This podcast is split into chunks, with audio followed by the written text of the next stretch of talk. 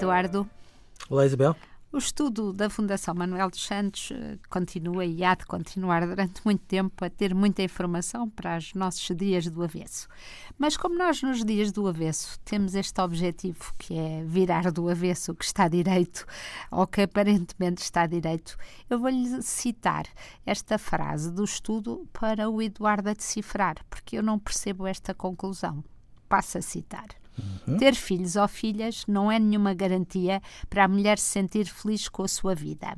Entre as mulheres que foram mães, os filhos são a faceta da vida que ocupa a primeira posição no seu ranking de felicidade. Ou seja, as mulheres dizem ter filhos, as mães, mães, exatamente, e classificam ser mãe como fonte de felicidade em 10, classificam com 9 ponto qualquer coisa. E agora uhum. vai a outra parte da citação.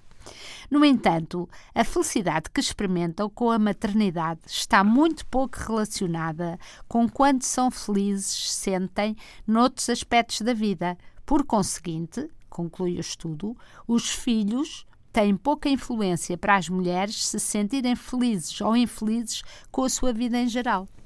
Isto não, não lhe parece Os filhos são muito, muito importantes. A maternidade é muito importante para estas mulheres, mas em contrapartida não é o mais importante do mundo para que elas se sintam felizes. Precisam de mais. Sim. Faz sentido. Eu acho que faz sentido, mas isso com qualquer outra das facetas claro. da vida delas. Claro. A conclusão de que tem pouca influência para as mulheres se sentirem felizes, as mulheres se sentirem felizes ou infelizes com a sua vida em geral, é que me parece, a mim, modestamente, abusiva. Sim.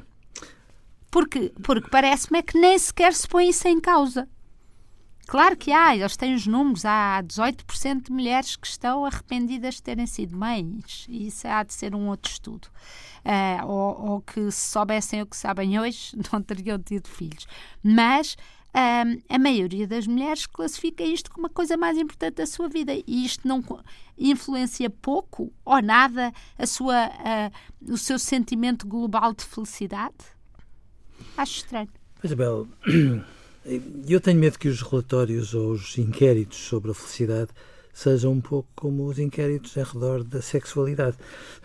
Muitas vezes as pessoas respondem, respondem tentando ser tão fidedignas quanto são capazes, mas também muito em função daquilo que elas entendem que é a expectativa, aquilo que é um pouco o, o desejo.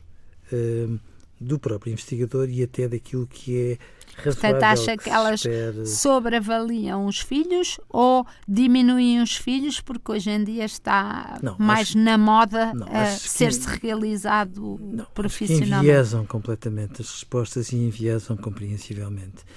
E eu acho que era muito importante, muito, muito, muito, que nós um dia deixássemos deste pudor de falarmos do amor, das relações amorosas e já agora das relações de casal, se for o caso, porque é um assunto de absolutamente fundamental, urgente, de saúde pública.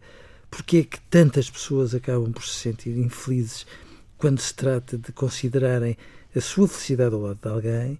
E como é que nós, pensando na próxima geração, podemos trazer estes assuntos para a discussão e podemos dizer aos nossos filhos, para não irmos a nós próprios, por mais que devêssemos, que, independentemente de todos os outros projetos, filhos incluídos, é tão indispensável, é tão precioso descobrirmos quem é que tem sentido ao nosso lado que tudo o resto ao pé disso deviam ser amendoins. E nós nunca dizemos isso de maneira clara. Mas vamos passar a dizer. Eu acho que devíamos. Nós é que estamos para incitar os ouvintes a dizerem. Adeus, Eduardo. Adeus, Isabel.